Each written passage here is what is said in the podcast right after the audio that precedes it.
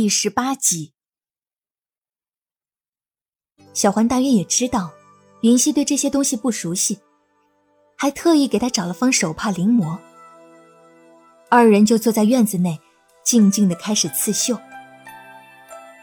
高笑颜走进篱落小院，见云溪静静的坐在那里，认真的绣着手上的绣品，那专注的神情，倒确实有几分大家闺秀的味道。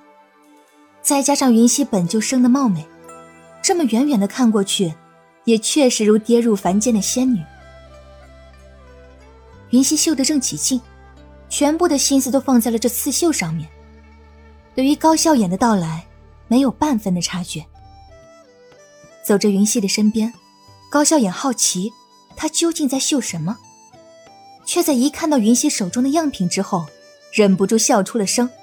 云溪。你这绣的是什么呀？质量和专注度明显不成正比呀。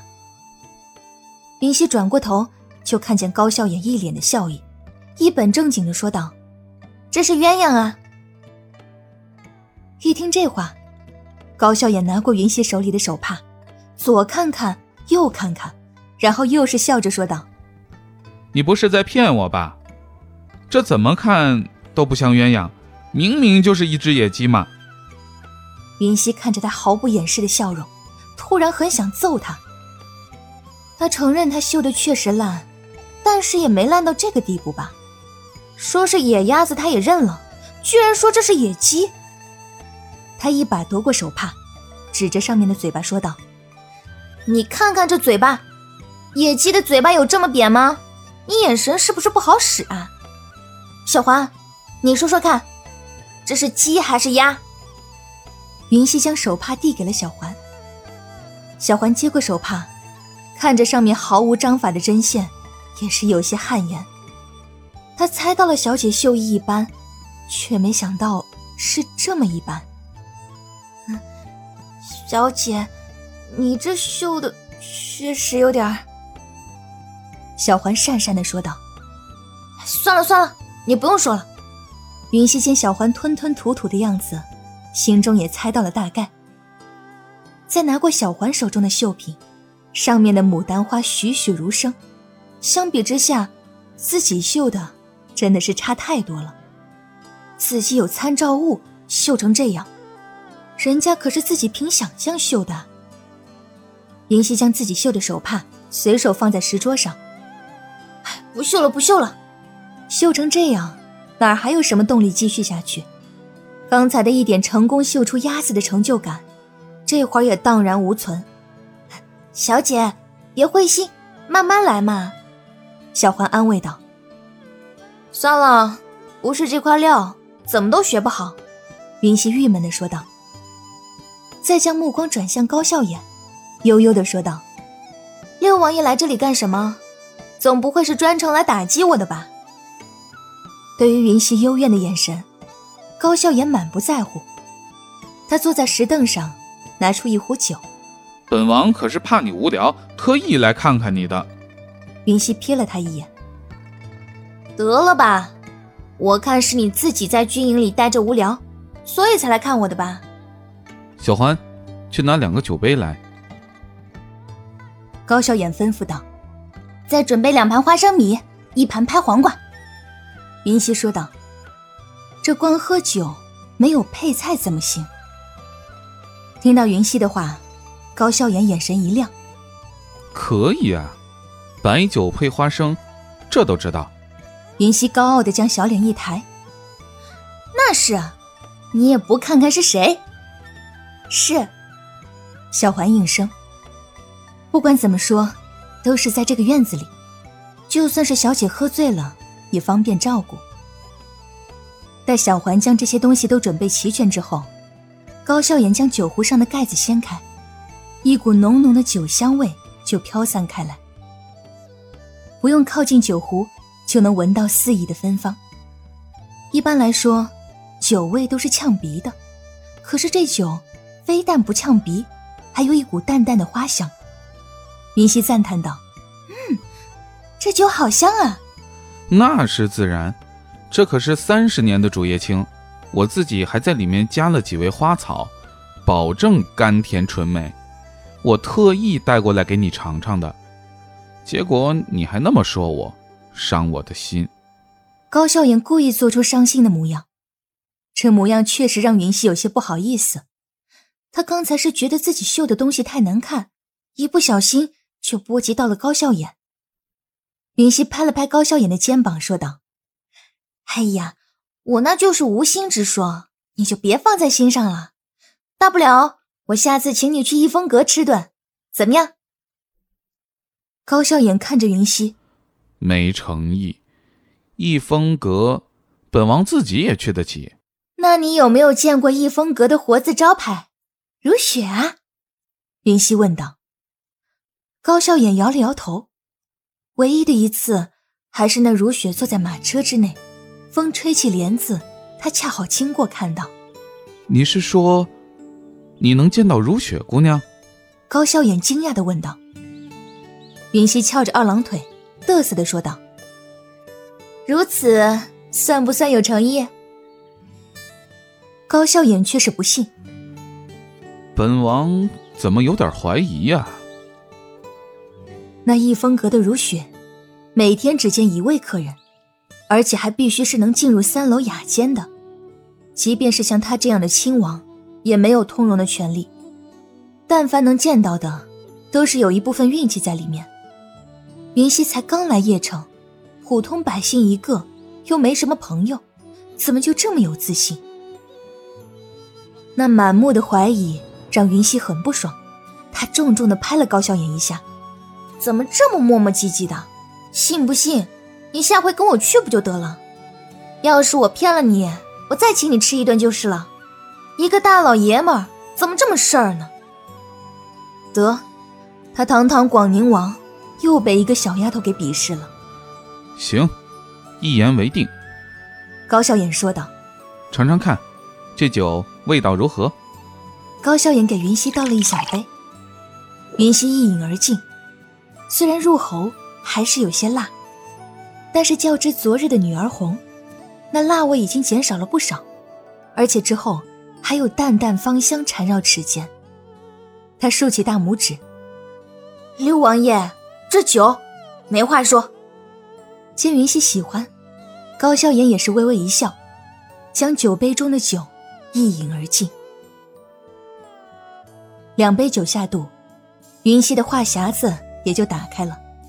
他询问了高长恭在外行军打仗的丰功伟绩。记得小环曾跟他说过，高笑眼的绰号是风流王爷，所以他顺便也八卦了高笑眼的一些风流韵事。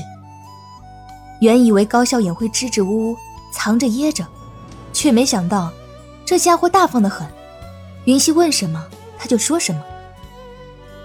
不过也还好，所谓风流韵事。不过是与某某千金泛舟游湖，某某闺女酒楼偶遇。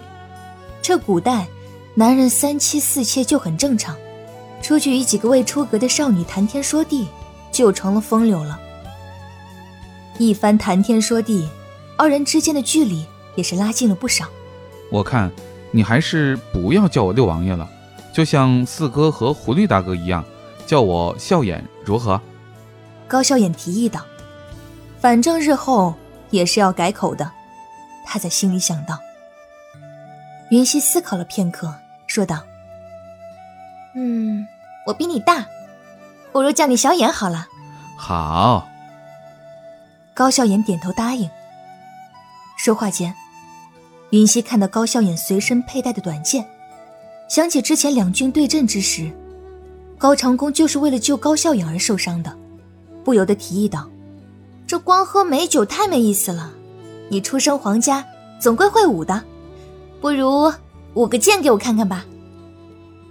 闻言，高笑眼看了看自己腰间的佩剑，思索片刻，他笑着说道：“没问题。”让云溪看看他的剑术，省得他总觉得自己吊儿郎当的，什么都不会。将剑鞘放在桌上，高笑眼起身，手握短剑就开始舞剑。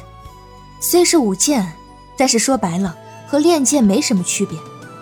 再加上高笑颜每日都会练剑，剑术不差，此次就全当是练习了。出剑、转身、跳跃，动作都干净利落，没有丝毫的拖泥带水。云溪本想看看高笑颜的武功如何，虽然看不懂，但是就凭着干净利落的动作，他便知道高笑颜的武功定是不差。好厉害！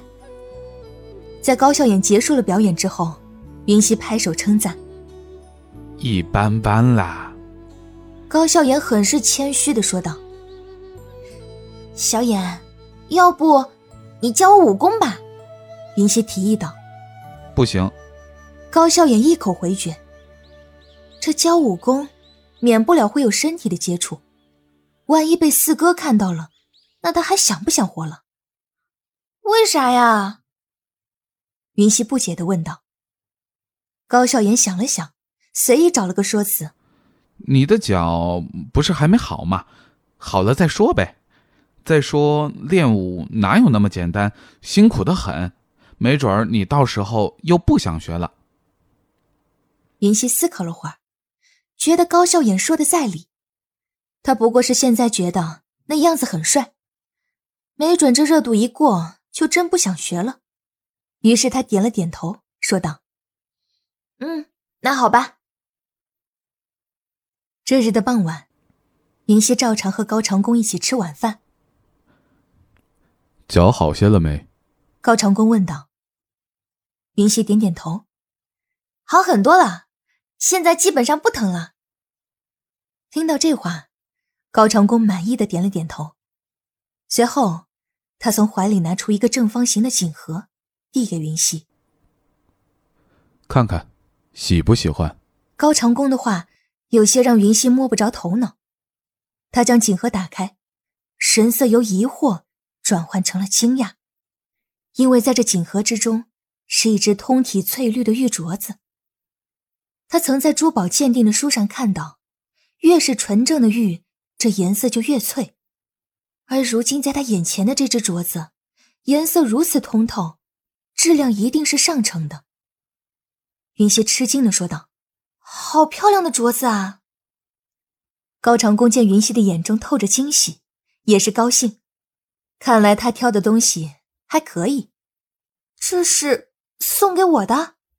云溪不确定的问了一遍。自然是送给你的。高长恭笑着说道。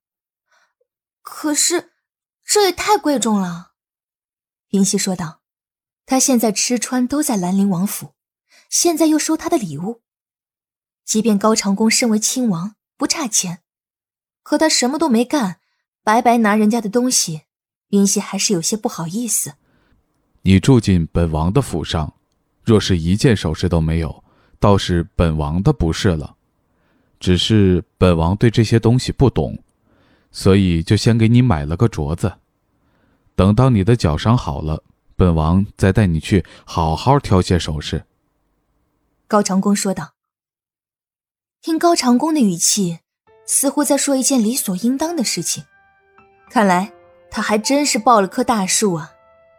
既然如此，云溪也不再矫情，将手镯戴在自己的手腕上，还特意给高长恭看了看，大小正好。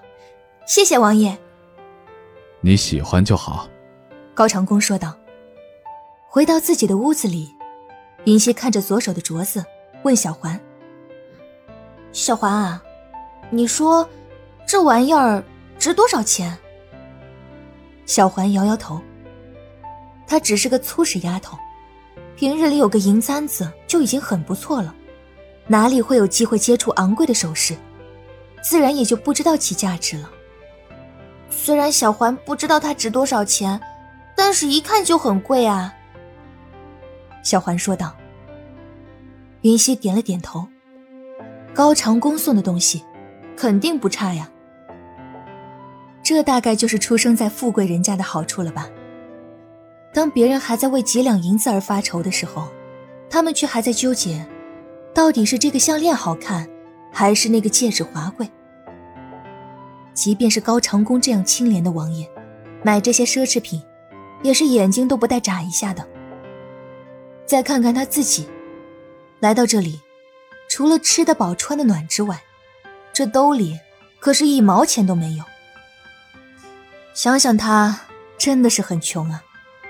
什么时候才能像那些大户人家的小姐，在首饰柜前豪气的说道：“除了这个，还有那个，其他的都给我打包了。”就在云溪感叹自己一穷二白的时候，他灵光一现，而后嘴角露出笑容，对着小环说道：“小环，一会儿你去给我准备些硬纸片，明天我有大用处。”小姐，什么用处啊？小环见云溪突然大笑，好奇的问道。